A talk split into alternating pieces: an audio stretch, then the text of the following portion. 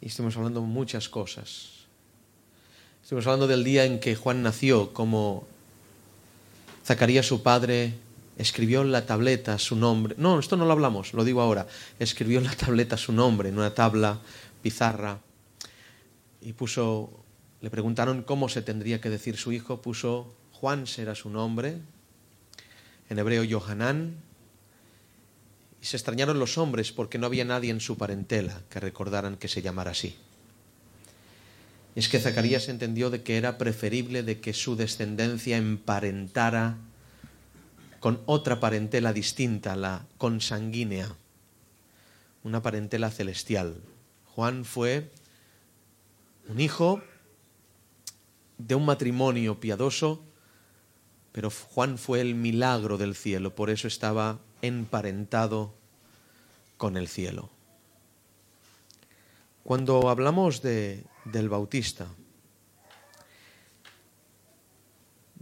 de ese milagro andante, uno tiene que, que irse reteniendo por el corto ministerio que tuvo, pero todos sabéis lo que llegó a alcanzar.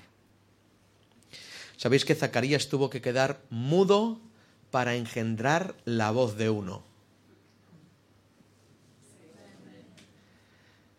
Porque muchas veces tenemos que callar para que en nuestra casa venga la voz. Nos escuchamos tanto nosotros que la voz se va. Pero cuando nosotros callamos, tarde o temprano, la voz nacerá. Lo creo con toda mi alma. Habla en el capítulo 1 Lucas y dice que los hombres al nacimiento de Juan el Bautista decían, todos, ¿quién será este niño? Y la Biblia nos dice que la mano del Señor estaba con él.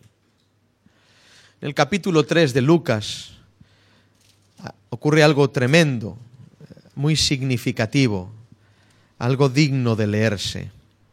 Fijaros que en el año decimoquinto del imperio de Tiberio César, siendo gobernador de Judea Poncio Pilato y Herodes tetrarca de Galilea, Felipe tetrarca de Iturea, Lisanías tetrarca de Albinia, y siendo sumos sacerdotes Anás y Caifás, en esa situación tan crítica, Judea rodeada por traidores, por romanos, por gente vendida a Roma e incluso los que tienen que ser la cara del pueblo, Anás y Caifás son gente que vive una vida podrida en corrupción, aun siendo sumos sacerdotes del pueblo del Señor. Pero aun en esa situación precaria, aun en esa situación increíblemente mala, la Biblia dice, y alégrate que vino palabra de Dios a Juan. Oh, vino palabra de Dios a Juan. Hay gente que por más que la busque, la palabra no viene. Pero hay otros que son imanes a la palabra. Juan no fue a la palabra, sino la palabra fue a Juan.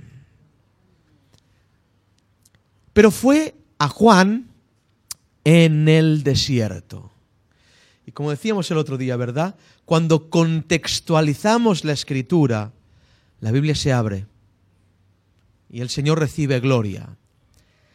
¿Qué hace el hijo de dos sacerdotes piadosos, o de la tribu de Leví, sacerdote Zacarías, su madre Elizabeth, en un desierto?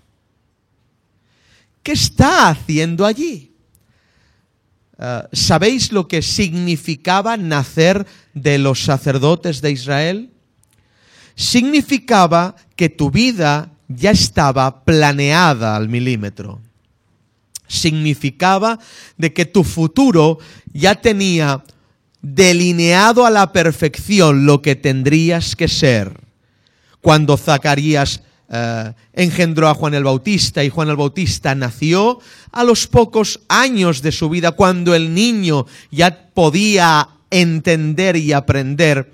Zacarías le enseñaría lo que era la mitra, lo que era el lino, lo llevaría al templo enseñándole lo que era el mar de bronce, lo que era el lugar santo, lo que era el lugar santísimo. Le guardaría las vestiduras que él heredaría por estirpe, linaje y verdad. Pero Juan el Bautista, a los 30 años, tiene que decirle a su padre, gracias por haber reciclado todo esto para mí pero yo tengo un llamado más alto. No me vestiré como los sacerdotes, vestiré pelo de camello. No predicaré en el templo, predicaré en el Jordán. No viviré en casa sacerdotal, viviré en el desierto. ¿Por qué? ¿Por qué? Iba a decir esta historia al final, pero es tan buena que la diré ahora y al final. Escuchad, abrid los oídos. En la revuelta de los macabeos, sobre el 200 y algo antes del nacimiento del Señor, esos hombres se revolucionaron en contra de un poder intrínseco que los oprimía y dejaron una norma, el ser radicales en cuanto a la verdad.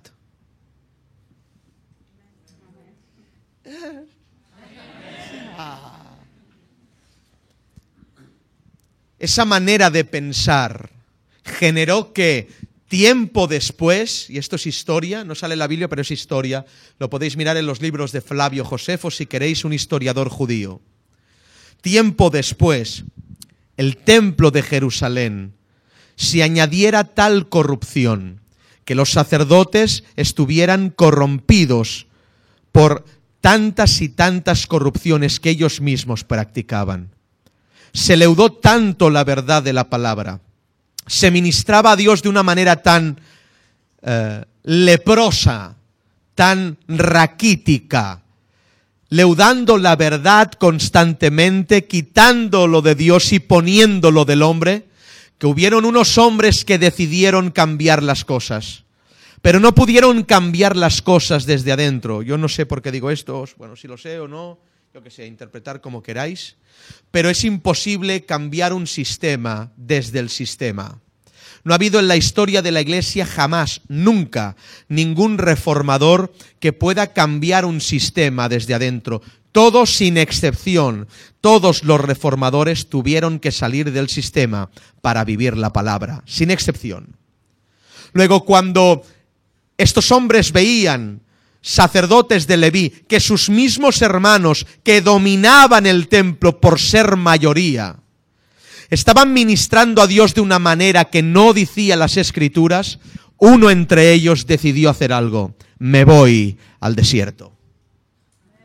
Y gente le siguió. Salieron los sacerdotes, se rasgaron los vestidos que le habían dejado sus padres, sus abuelos, sus antepasados, los dejaron en el templo y se fueron a vivir a las cuevas de, no sé si os suena, un desierto llamado Qumran se me ponen los pelos de punta cuando recuerdo esta historia.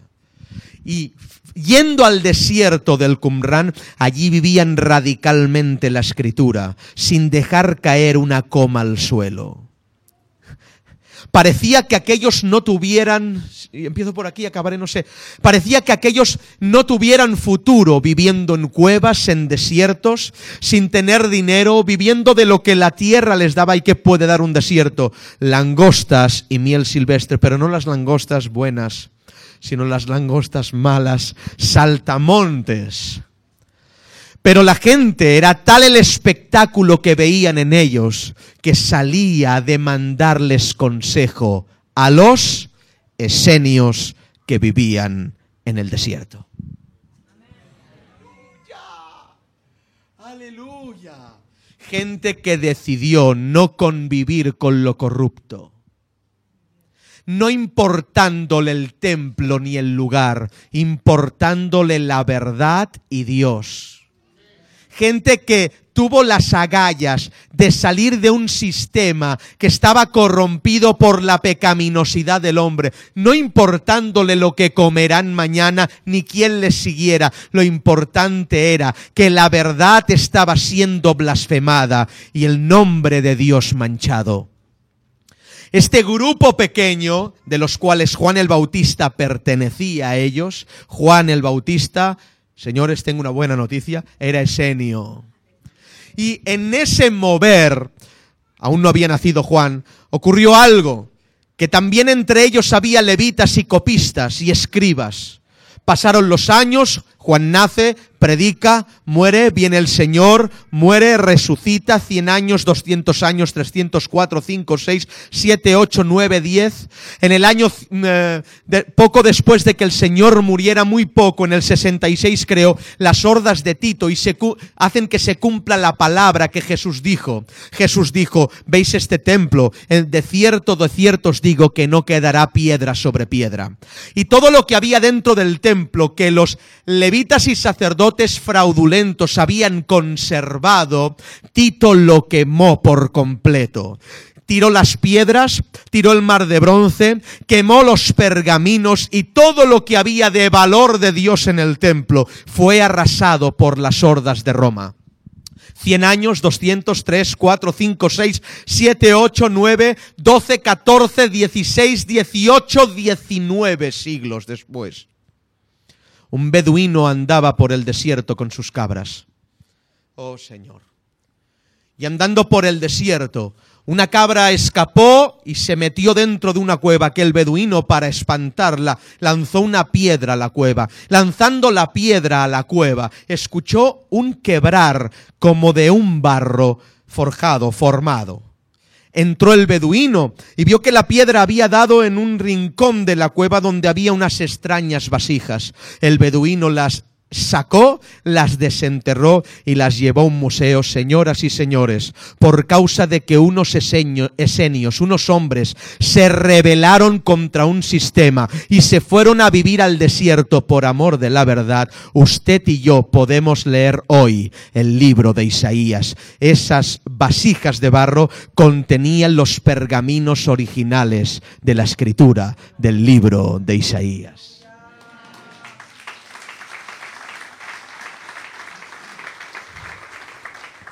La verdad no se conserva en el templo. La verdad vivirá en el desierto. ¿Te atreves? No, pero es que mi estructura es tan... Es, te da seguridad, ¿verdad? El sistema es un paraguas formidable y cuanto más años pasan, mejor es el paraguas. Y un local da seguridad. La verdad no vive en locales. La verdad sobrevivirá en el desierto, junto a gente que se rebele contra los sistemas y abrace la escritura. No te preguntes qué comerás, qué beberás. El pueblo se ha corrompido, el sistema nos ha comido hay que salir al desierto. Hay que salir al desierto. Qué trauma para Zacarías el que su hijo no vistiera la herencia. Y es que Juan, Juan, Juan, Juan, tengo que controlarme porque Juan, Juan vistió otros vestidos, se ciñió con otras vestiduras. Juan no inventó nada nuevo para reformar el sistema. Repetición. Juan no inventó nada nuevo para reformar el sistema. Cuando el sacerdocio se corrompe, no se puede inventar.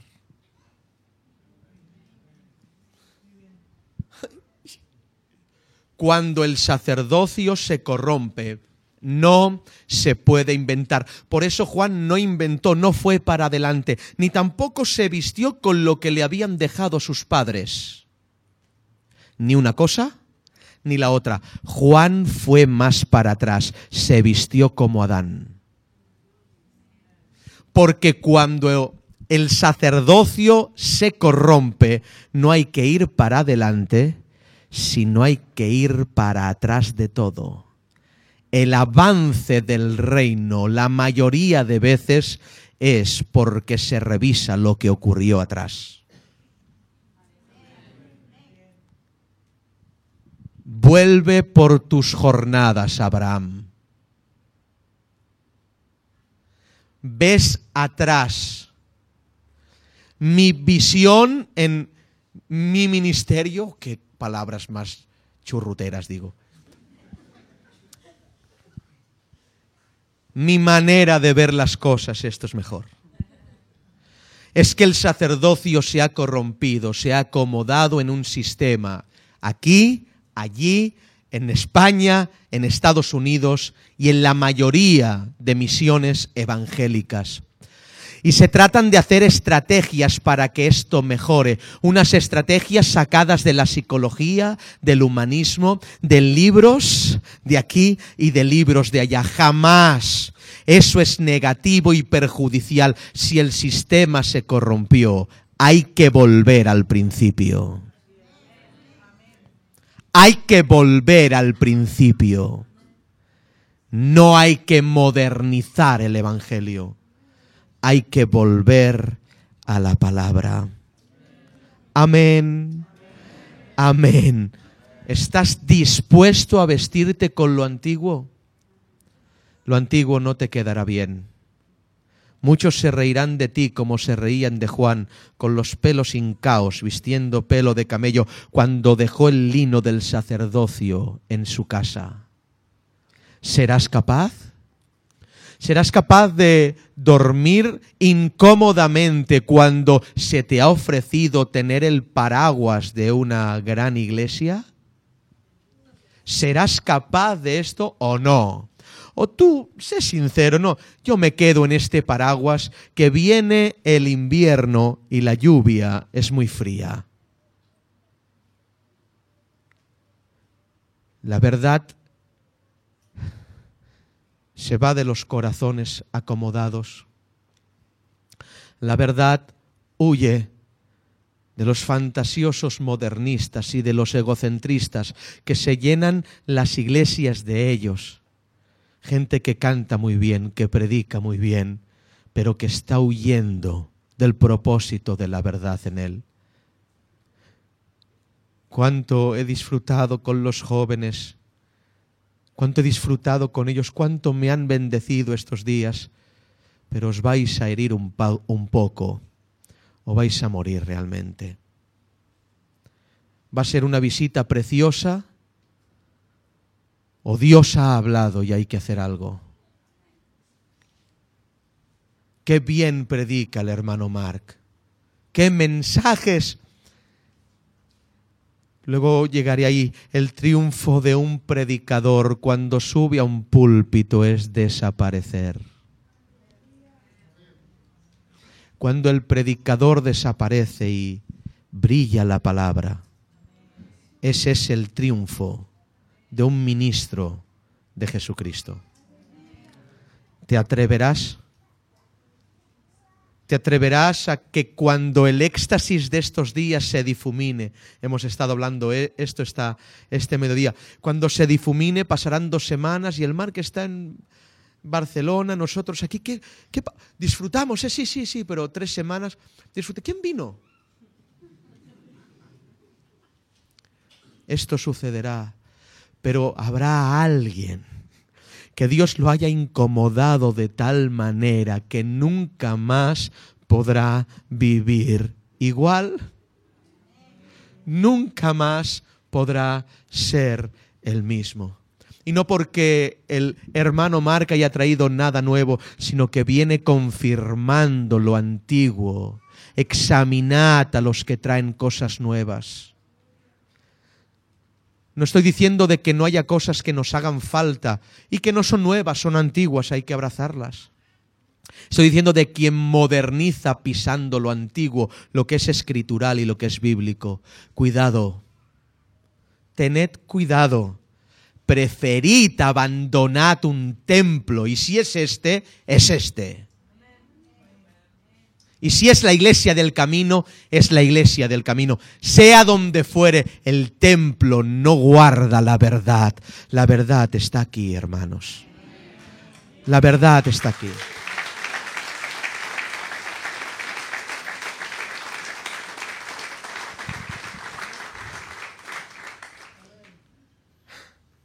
El bautista. El sicario de Dios.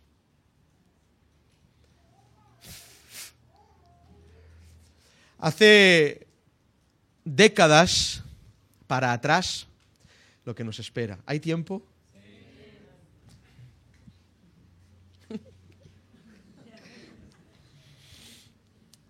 Un hombre viajaba con sus amigos multimillonarios, él más multimillonarios que ellos, sobre el desierto de Nevada. Viajando con ellos con el avión, eh, contempló una tierra árida, un desierto malo, nada vivía allí. Pero tal hombre llamado Baxi Siegel apostó con sus amigos millonarios diciendo, soy capaz con el talento que tengo de hacer que de todo el planeta venga gente aquí. Sus amigos se rieron diciendo, ¿de qué estás hablando? ¿Quién querrá venir a un desierto? Baxi Siegel pasaron los días y apostando su vida en ello y su reputación, empezó a hacer algo de lo que hoy se llama una de las ciudades más visitadas del planeta, la ciudad de Las Vegas. Todo el mundo va a Las Vegas y la promesa del multimillonario fue hecha. Él dijo que vendrían de todo el planeta al desierto y de todo el planeta van al desierto. Pero ¿qué les dio para que fueran? Aleluya. Eso es tan importante. ¿Qué les dio para que fueran? ¿Les dio vicios? ¿Les dio pecado? ¿Les dio truanería? ¿Les dio sexo? Les dio toda suerte de deleites a los hombres para que de todo el mundo reconocieran Las Vegas como un sitio digno de ir a visitar. De todo el planeta fueron al desierto. Lucas 3:18, Mateo 3:5 y dice, y acudía a Juan Jerusalén y toda Judea venían a él al desierto con una diferencia. Baxi Siegel atrayó a las multitudes con pecado. Juan el Bautista hizo que la gente saliera al desierto diciéndoles esto, generación de víboras, ¿quién os ha enseñado a huir de la ira venidera? Arrepentíos porque el reino de los cielos se os ha acercado.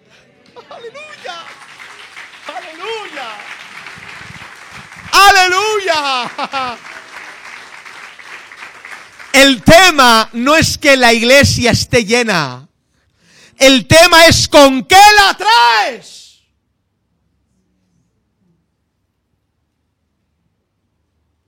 Me hierve el alma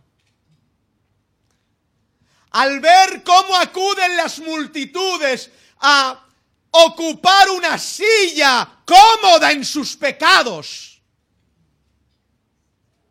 El tema no es llenar las iglesias. El tema es con qué atraemos a la gente. Era desagradable escuchar a Juan, pero era el espectáculo más grande que ningún hombre podía ver en aquel tiempo. Todo el mundo salía a verlo. Digo más, hasta Herodes quería escucharle.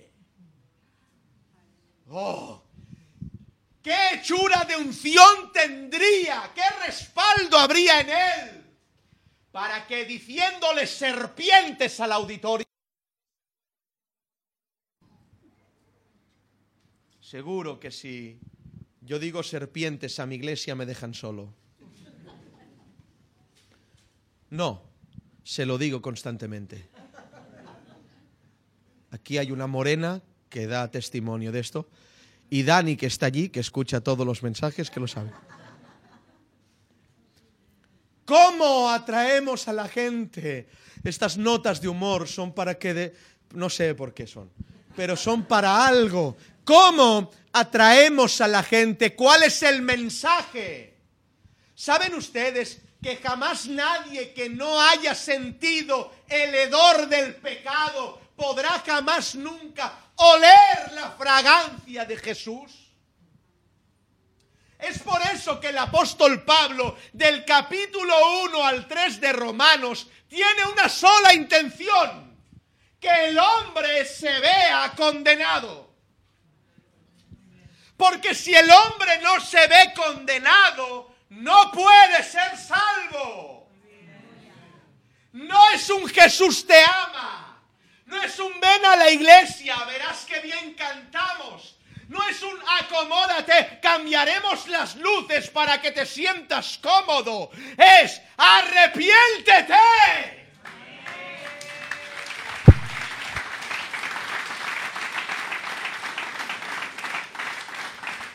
Ese es el mensaje.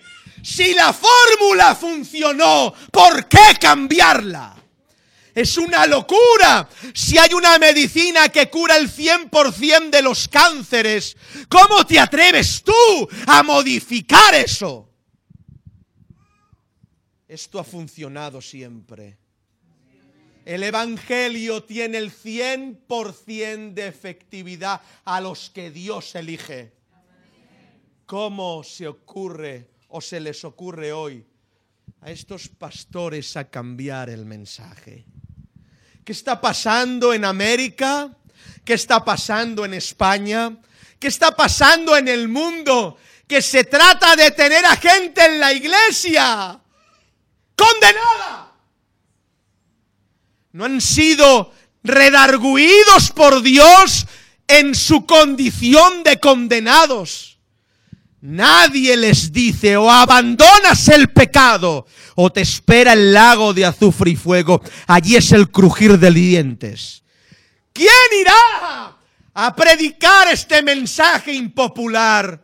¿Quién se levantará yéndose del sistema y viviendo en el desierto, pero siendo el espectáculo más grande de todo el planeta? Un cristiano con la verdad. Es el espectáculo. Me río de Messi. Me río del espectáculo que forman en las televisiones.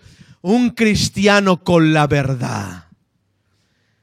Es la cosa más espectacular que hay en la tierra.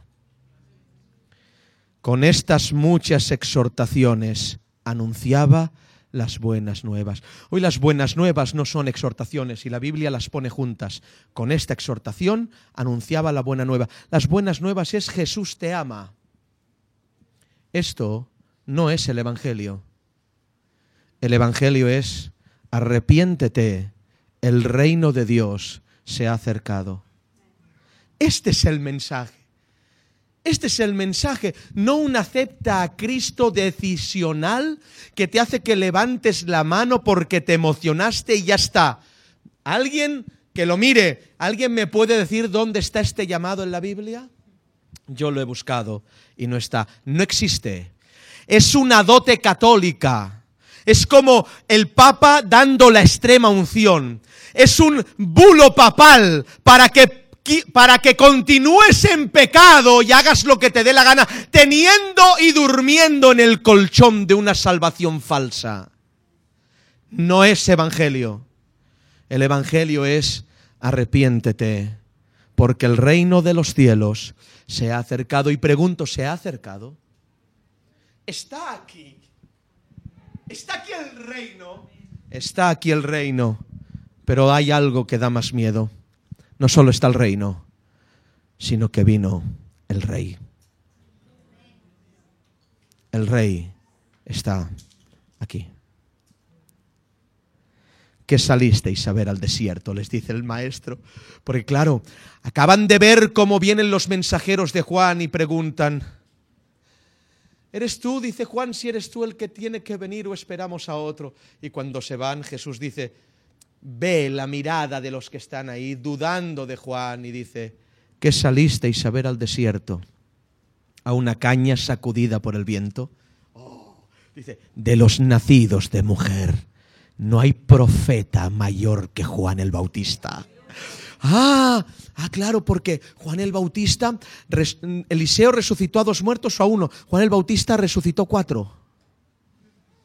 Ah, no, porque eh, es más, mayor profeta porque ¿sabes qué pasa? Que eh, Moisés abrió las aguas del Mar Rojo, pero eh, el Bautista las del Atlántico. No, no hizo ni un solo milagro.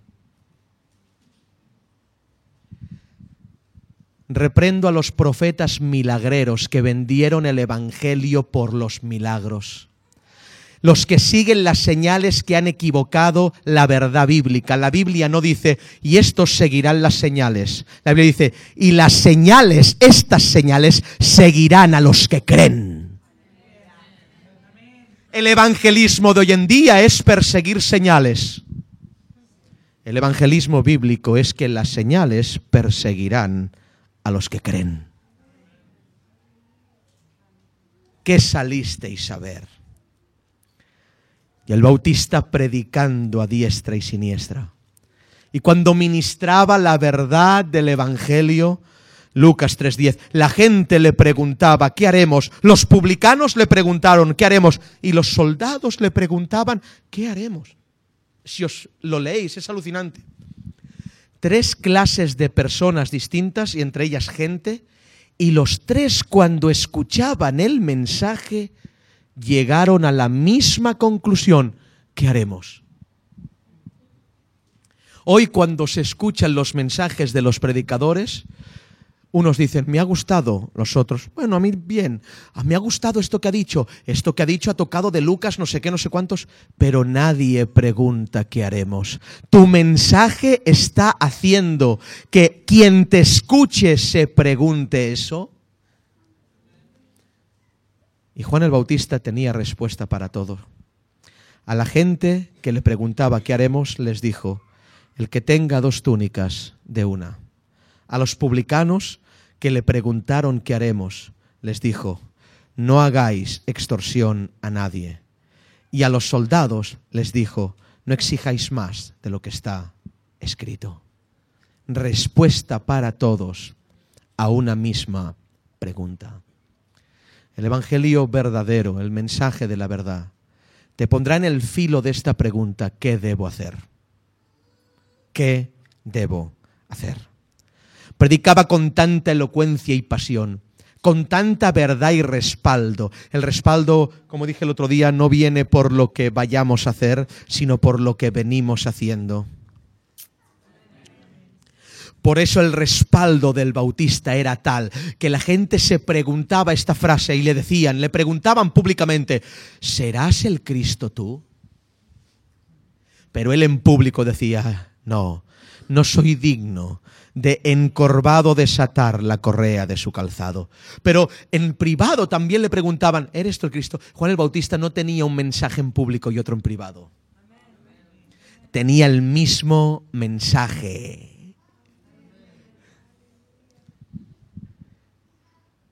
Juan el Bautista, denominado por Jesús el más grande de todos los profetas. más grande que Moisés, más alucinante. Cuando un judío escucha esto, entonces tiene que cerrar el Nuevo Testamento, no puede entender lo que estamos hablando. ¿Por qué el más grande? ¿Por qué el más grande? ¿Qué milagros hizo? ¿A quién levantó de los muertos? ¿A quién sanó la lepra? ¿Qué hizo Juan el Bautista? ¿Por qué el más, el más grande? Lucas 3.8 dice que Juan predicó así. Haced frutos dignos de arrepentimiento. El hacha está puesta sobre la raíz del árbol y el árbol que no dé buen fruto será cortado. Bueno, tomo un inciso para eh, interpretar un poco este último verso. Dice la Biblia, o dijo Juan, que el hacha estaba puesta sobre la raíz del árbol y el que no dé buen fruto será cortado.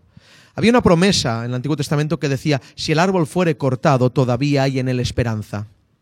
Pero Juan dice que el hacha no está puesta en el tronco para tallar el tronco, sino que el hacha está puesta en la raíz. Cuando se corta la raíz, ya no hay esperanza. Juan predicaba eso, pero asustaros. En Mateo 7, 19 sale Cristo y dice, lo mismo que Juan, arrepentíos, el reino se os ha acercado, haced frutos dignos de arrepentimiento, el hacha está puesta sobre la raíz del árbol. En otras palabras, el mensaje de Juan previo al mensaje de Cristo, ahora escuchadme que al final vendrá la solución de esto, os lo dejaré en incógnita, hacía de que en verdad pareciera que Juan predicó primero y Cristo le copió después.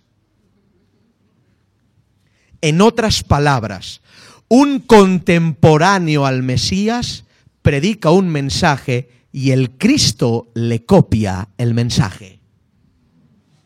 ¿Por qué fue el más grande? Fue el más grande porque el mensaje de Jesús ya se había escuchado en los labios de Juan. Es como si Jesús, wow, estuviera imitando a Juan. Tengo que pararme. Por primera vez en la historia, no son los hombres que imitan a Dios, sino Dios imitando a un hombre. Jesús cogió el mensaje de Juan. ¿Por qué fue el más grande Juan? ¿Por qué? La Biblia dice que cuando Herodes contemplaba a Juan predicar, no podía resistir el mensaje, porque Herodes inculpaba a Juan de pecado y a todo el gobierno de Israel. Cuando lo toma, lo tiene en la cárcel, conocéis la historia, y le insta a que cambie de mensaje, pero por voz de aquella mujer maligna, tienen que cortar la cabeza de Juan y presentársela a Herodes en una bandeja de plata.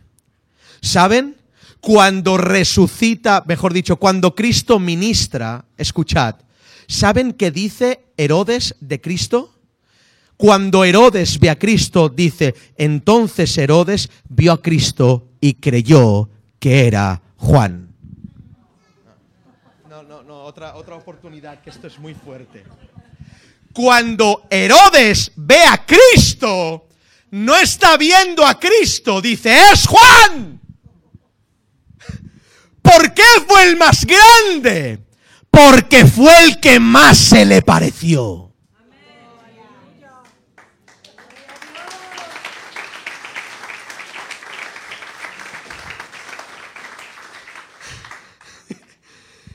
¿Os imagináis haber tenido a Juan cara a cara? Haberle cortado la cabeza, tenerla en un plato. Y cuando viene otro hombre que no es él, Herodes ve en Cristo la cara de Juan. ¿Qué locura es esta? Pero entendí algo. No es que Herodes viera en Cristo la cara de Juan o la cabeza de Juan. Es que la cabeza que tuvo en el plato era la de Cristo. Repetición. Es que cuando Herodes tuvo adelante Juan el Bautista, no era Juan el Bautista el que vio, el que vio fue aquel que está sentado en el trono, que da su imagen a aquellos que le aman. En otras palabras, cuando Herodes amenaza a Juan de cortarle la cabeza, o cambias o te corto la cabeza, Juan se debería reír diciendo la cabeza, la perdí hace años en el desierto, conocí a uno que me la robó.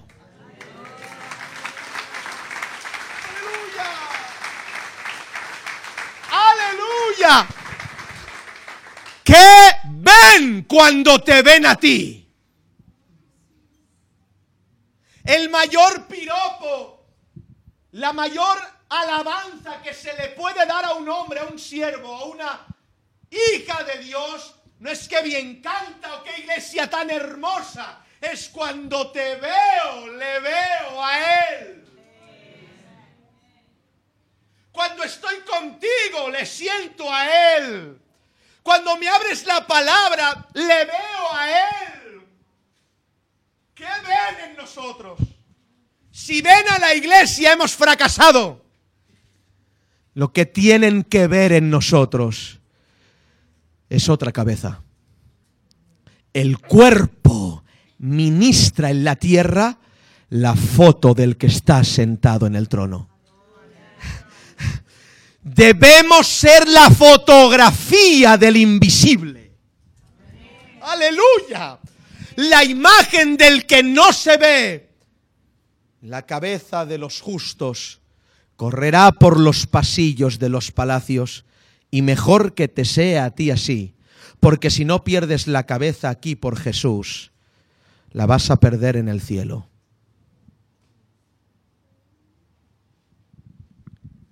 Juan el Bautista perdió la cabeza y fue el más grande. Y nunca la perdió en el palacio de Herodes.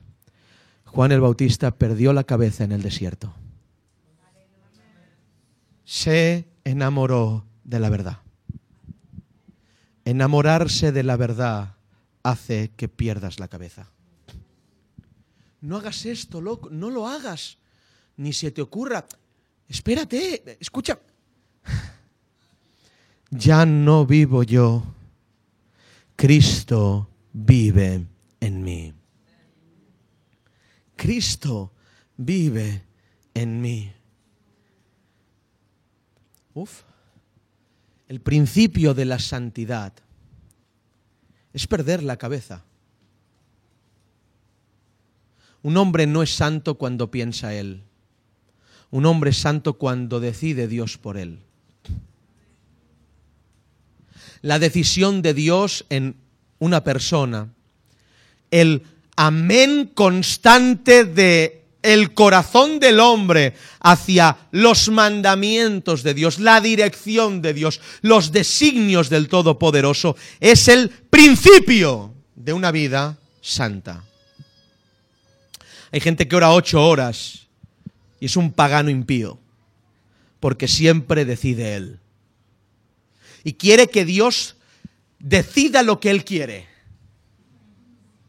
Por eso yo intercedo, aleluya, intercedo, intercedes por tus placeres y tus deleites. Pedís y no recibís porque pedís mal. Escrito está en la palabra. ¿Qué ven en nosotros? Podemos dar la imagen de Jesús, perdamos la cabeza por Él. No importa, creedme, hacedme caso, lo he vivido. Es lo mejor que nos puede pasar. Lo he vivido. Perded la cabeza por él. Perded la cabeza por la verdad. ¿Por qué fue el más grande? Fue el más grande porque aceptó el designio de la voluntad cuando la voluntad era tienes que estar encarcelado y morir. Eh, mi primo, mi familia, Jesús es mi primo. Mi madre y su madre primas hermanas. ¿Cómo hubiera podido usar la familiaridad para su beneficio? Para que su ministerio siguiera fluyendo. Pero el designio de Jesús era cárcel, muerte. ¿Y cómo se refleja esto en aquella frase que dice Juan? Es necesario que yo mengüe para que Él crezca. Impresionante, ¿eh? cuando nos paramos ante esta frase nos queda un dilema. Si no hubiera menguado Juan, ¿qué? Es necesario que yo mengüe para que Él crezca. Voy a ir más para adelante. Fue el más grande porque al escuchar a Jesús se bautizaban con el bautismo de Juan. Fue el más grande porque cuando Juan bautizaba en el desierto, en el Jordán, bautizaba para arrepentimiento y perdón. Y cuando bautizaba, esto es muy alto, cuando bautizaba, bautizaba a las rameras, bautizaba a los publicanos, bautizaba a los borrachos, se arrepentían. Pero cuando el Jordán estaba llena de mugre de pecado, en la ladera del Jordán, Juan el Bautista está mirando hacia allí y contempla a alguien que desciende. Es el más blanco que la nieve, el alfa y la omega, el principio y el fin, el primero y el último, y Juan ya le tiemblan las manos y las piernas. Y fijaros lo que dice, ¿eh? He ahí el Cordero que quita el pecado del mundo. Y madre mía, todo mí, todos miran a Jesús, es Él. Pero Jesús con su túnica hecha de arriba abajo empieza a descender al Jordán. Y Juan dice, ¿qué querrá? querrá predicar aquí, querrá bautizar, y Juan se va apartando, yo me lo imagino así, pero Jesús sigue bajando, y sigue bajando, y sigue bajando, y sigue bajando, y cuando pisa la orilla del Jordán, entonces Juan clava los ojos en los ojos de Jesús, y Jesús le hace así, y Juan dice, no, Señor, esto es para perdonar pecados y para arrepentimiento, pero tú estás limpio, yo no puedo bautizarte a ti, yo tengo que ser bautizado por ti. Pero Jesús le mira y le dice, Juan, deja que se cumpla toda justicia. Fue el más grande porque se humilló para serlo lo voy a volver a repetir, fue el más grande porque se humilló para serlo. Hoy la gente no quiere ser grande porque para ser grande se tiene que ser el más humilde. y no quieren pasar por el filtro de la humildad. Ellos quieren ser grandes por sus propias cosas, pero Juan fue el más grande porque se humilló para serlo. Jesús obligó a Juan a ser el más grande. ¿Por qué? Os voy a decir el por qué. Porque cuando lo tiene delante y Jesús le dice que se cumpla toda justicia, las manos de la creación toman al Creador y por primera vez en la historia de la humanidad la creación sumerge al Creador. En otras palabras, lo que no consiguió Satanás en el cielo, que es estar a la misma altura del trono de Dios, lo consiguió Juan humillándose ante el mandamiento de Cristo de bautizarlo y sumergirlo debajo de las aguas. Juan fue el más grande porque bautizó al Rey de Reyes y al Señor de todos los señores. ¿Por qué fue el más grande? ¿Por qué? Fue el más grande porque con la venia de la cruz, del episodio de la cruz y de la resurrección, Juan eh, de alguna manera formó el episodio más glorioso de la historia de la Biblia. Y te voy a decir cuál es. Fue el más grande porque cuando Juan vociferaba en el Jordán, serpientes arrepentíos, y sus voces salían con fuerza gritando sin micro. La Biblia dice que el cordero vino. En otras palabras, si usted un cordero le grita, se va. Pero ¿qué tendría de respaldo Juan? Que sus gritos atrajeron al cordero pero más fuerte. No solo atrajo al Cordero, sino que cuando Juan está predicando en el Jordán, desciende el Cordero, la Biblia dice, entonces se vio una paloma como revoloteaba sobre las aguas. Era el Espíritu Santo que daba testimonio. En otras palabras, las voces de Juan no ahuyentaban a las palomas, sino que las atraían y fue el más grande, no solo porque vino el Cordero, se manifestó la paloma, sino porque cuando Juan predicaba en el Jordán, escuchadme bien, se escuchó una voz del cielo que dijo así, este es mi Hijo, en el cual tengo complacencia. En otras palabras, cuando Juan predicaba y predicó, reunió a los tres en un mismo episodio. Padre, Hijo y el Espíritu Santo se manifestaron en el mensaje de Juan. ¿Cuántos trasquiladores hoy, verdad? Aquí hay trasquiladores, digo de verdad, o sea, de ovejas y esto. ¿Sabéis qué significa? Los que quitan la lana y asustan a las ovejas. ¿Cuántos espantapájaros en los púlpitos? Que predican muy suave y suave, pero la paloma no desciende sino se va. Pero el respaldo de la santidad de Juan hacía que sus gritos no ahuyentaran a las palomas, sino que la paloma descendiera. ¿Podemos decir esto? ¿Provocamos a que se reúnan los tres aquí? O espantamos a la paloma. quiera el Señor que yo le pido a Dios que me lleve ahora mismo en mi juventud, qué bueno sería morir en un púlpito. Antes de que mi mensaje ahuyente a la paloma. Antes de que yo en la iglesia pueda hacer que, que el cordero no quiera venir. La paloma no quiera descender. Antes que mi afán de reunir a gente en un lugar haga que el Espíritu Santo no se mueva. Lo digo delante de la presencia del Señor, prefiero morirme. Prefiero morirme. No ver a mis nietos, me da igual no ver a mi hijo casado, me da igual. Prefiero morirme antes que ofender a la paloma. Pero Juan atrajo a los tres. Hay mucho más, pero voy a terminar.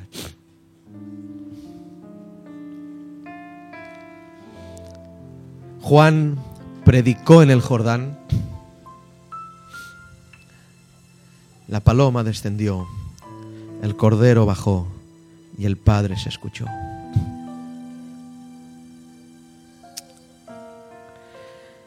Gracias. El mensaje de Juan era este. El reino se os ha acercado. Wow, recibo algo.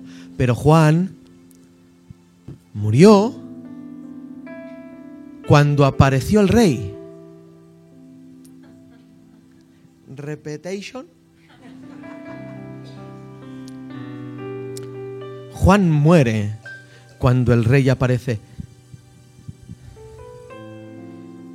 Ser fino en Argentina? No puedo ser fino. que desaparezcan todos los predicadores que cuando aparece el rey siguen queriendo el reino antes que al rey. Predicadores del reino, pero no amantes del rey. Oh, quieren el reino, pero no aman al rey, porque el reino les proporciona dinero, el reino les proporciona bienestar. Tienen una idea del reino muy extraña el reino sin rey no existe. ¿Qué quieres en tu casa, el reino o el rey? Ayer edificaba en meditación, no sé por qué digo esto, una frase que le ha puesto en Twitter. Decía, que los ratones de biblioteca preferirían resucitar a Pablo para que les enseñase los misterios y ser más poderosos ellos en conocimiento, antes que quedarse con Jesús y que viniera Jesús y estar con él sin decir nada. Enamorados del reino, pero no amantes del rey. ¿Pero os acordáis lo que dijo el malhechor de la derecha? Acuérdate de mí cuando vengas en tu reino. Parece que quiera el reino, pero si os fijáis en el pronombre y la preposición que usa, dice, acuérdate de mí cuando vengas tú en tu reino. No quería el reino, quería el rey. Juan murió cuando vino el rey. Hermano, desaparece cuando venga el rey. Yo no soy el importante aquí. El importante es el rey, aunque yo traiga el reino conmigo.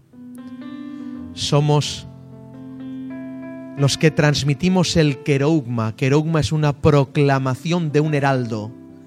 Los heraldos eran los siervos del rey que proclamaban las noticias que el rey daba y era como un emisario. Eso somos, la predicación querogmática de los heraldos del cielo que representan el estandarte de un rey murió cuando vino el rey. El reino se os ha acercado y hacía que en un Jordán, ¿saben qué significa Jordán? Muerte. Desemboca en el mar muerto. Jordán. Ah, claro. En un Jordán atrajo la vida. ¿Saben? Juan el Bautista predicaba y la vida se manifestaba La paloma aleteó, vino. ¡Wow! ¿Cuánto hacía que la paloma no bajaba?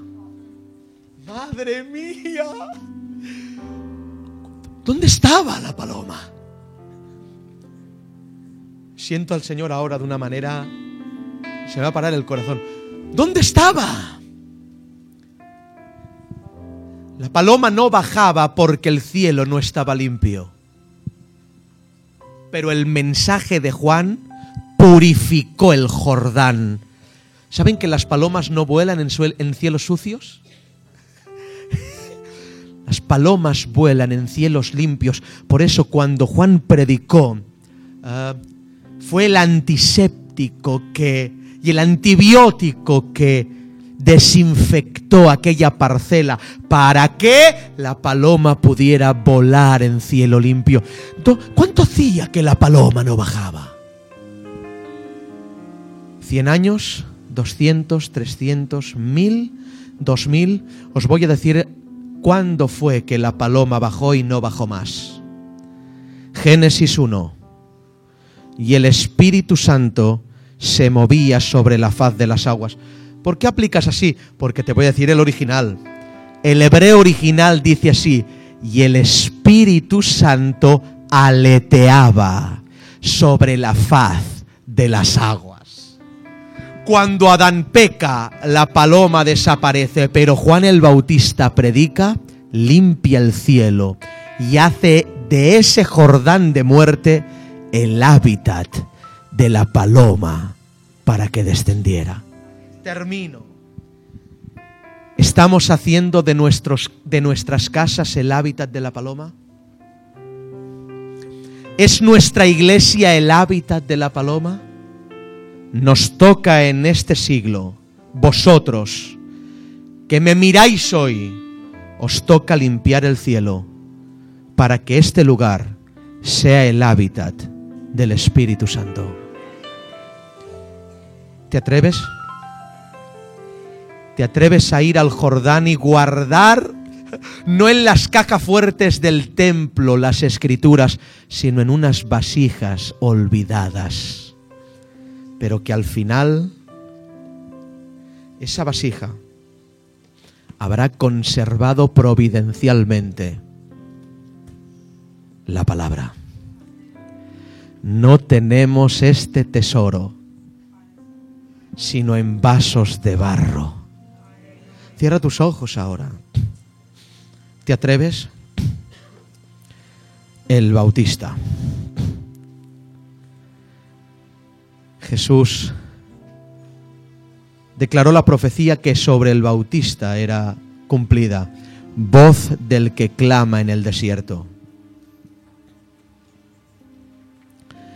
Mucha gente ha malinterpretado esto y ha dicho que Juan el Bautista era la voz que clamaba en el desierto. No, dice así. La Biblia dice que era la voz de uno que clamaba en el desierto. Y ahora os contesto el enigma que os he dejado antes. ¿Cómo es que Jesús robó el mensaje de Juan? No. Aunque Juan lo predicó primero. Es que Juan era la voz de uno. Nunca fue Juan quien predicó. Fue Jesús en él, fue la palabra en él, la voz de uno. Vamos a adorar al Señor. Porque si este personaje es insigne y grande, y ahora toca adorar, en esta iglesia no adoramos a Juan, adoramos a aquel cuyo calzado no es digno de desatar este Juan el Bautista encorvado, al Cordero de Dios que quita el pecado del mundo, a Él sea toda la gloria, toda la honra y toda la alabanza. Te invito a que tu cabeza ruede por los palacios de Herodes. Invito a que limpies este cielo para que el Espíritu no se vaya invito a que limpies tu casa para ser el hábitat de la paloma. Invito a perder la cordura para que cuando Herodes te vea a ti, no te vea a ti, sino le vea a Él. Y cuando le vea a Él, diga, veo a Juan.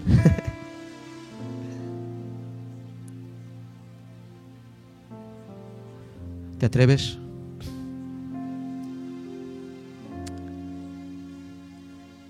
No creo en el decisionismo, pero sí en la acción del Espíritu Santo. A los que están entre dos aguas. Y esto no va con segundas ni con terceras. Al igual es lo contrario de lo que la gente piensa de ti. Pero hoy te digo, vive para el Señor. Si la corrupción es tal que en el templo no se puede vivir, no esperes.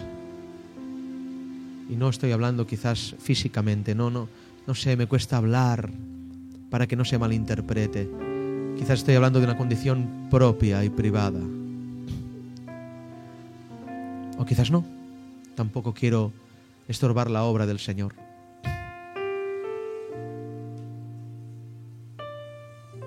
Huye al desierto huye al desierto. Allí los Pablos son ministrados, mejor dicho, los Saulos son ministrados en Arabia, para que cuando lleguen a Jerusalén se sorprendan de lo que han recibido. Estuvo tres años en Arabia. ¿Desierto? Sí, desierto. En el desierto hay una promesa para ti. Yo no tenía esto pensado, pero veo el quebranto de muchos hermanos y quizás les pueda servir este verso que el Espíritu Santo me hace recordar. La Biblia dice en Oseas, yo te atraeré al desierto y te hablaré al corazón. Oh Señor, yo te atraeré al desierto y te hablaré al corazón. ¿Saben qué significa? En la traducción original no dice te hablaré al corazón, dice yo te traeré al desierto y te enamoraré. Este galán del cual hablamos es el único capaz de enamorar a alguien en una situación precaria. Los chicos de la película necesitan lagos, playas para enamorar a sus doncellas. Jesús es distinto. Él con un desierto le basta para enamorarte. Y voy a decir más, y esto es añadido y es palabra para alguien. Es palabra para alguien, el Señor me está ministrando. Cuando dos judíos en Jerusalén en la antigüedad querían hablar algo importante, no lo hablaban en una casa porque las paredes eran tan finas que se podía escuchar el secreto que esos dos hombres tenían que hablar. Por eso salían al desierto, donde nadie los escuchaba y tenían intimidad. Dios ya no te quiere hablar entre paredes, porque no quiere que se escuchen sus amores hacia ti. Dios te lleva al desierto para enamorarte. Dios te lleva al desierto para enamorarte. Oramos al Señor y alabamos al Señor.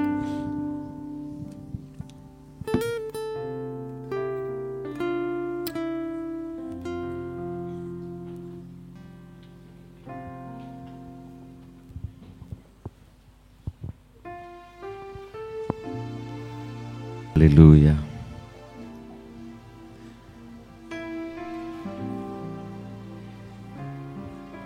Hace unos años el Señor me dio una palabra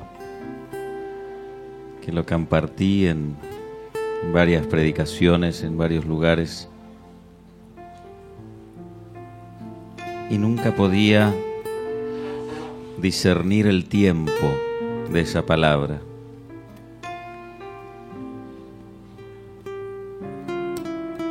Y ahora cuando el pastor Mark al final mencionó esto, me acordé. Estamos en esta última etapa yo veo en las escrituras tres desiertos. El primero, el de Deuteronomio 8, cuando el Señor lleva al desierto a su pueblo para mostrarle lo que había en su corazón, que había pecado. Y lo vemos, lo que pasó el pueblo de Israel en el desierto. El segundo desierto ya es un escalón más alto, es el de, creo que está en Ezequiel, que dice, la llevaré al desierto. Otra vez es el Señor que mete a la iglesia en el desierto. Y litigaré, dice, cara a cara, como la voy a retar. Estaba enojado el Señor, como para hacerla reaccionar a la iglesia.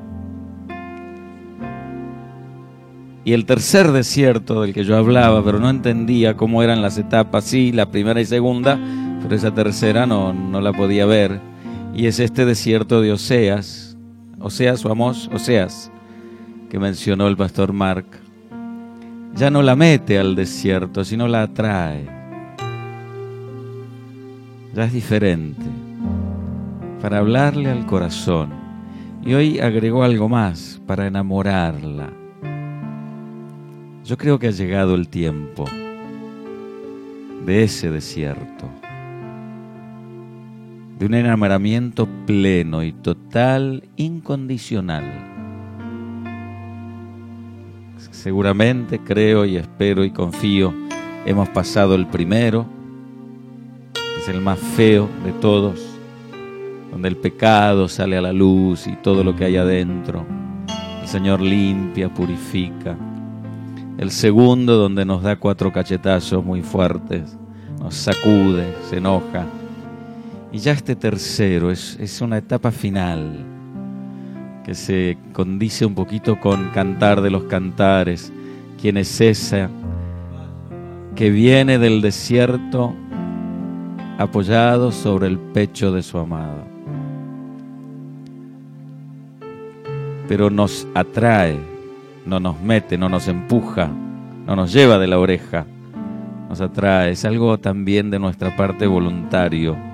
Como decía hoy el pastor, nos animamos, nos atrevemos a meternos en ese desierto, a estar con el Señor, a vivir la verdad, a defenderla la verdad. No necesita defensa la verdad, pero en nosotros, nosotros somos quienes necesitamos defender esa verdad en nosotros. Que no haya mezclas, que no se ensucie. ¿Por qué? Porque hay una intimidad que tiene que ser limpia. Es el amado y la iglesia, el amado y yo y ustedes y cada uno en, en ahí, cerquita. Nos tenemos que atrever a tomar esa decisión que a la carne no le gusta le incomoda, porque es un lugar incómodo el desierto. Pero está el Señor. Pequeño detalle. Está el Señor. Qué tremendo, ¿no? La grandeza de Juan. Qué, qué diferente a toda la filosofía mundana y que se ha metido cuando se refiere a ser grande, ¿no? Al éxito. Qué diferente. Pero pagó un precio. Pagó un precio. Aleluya.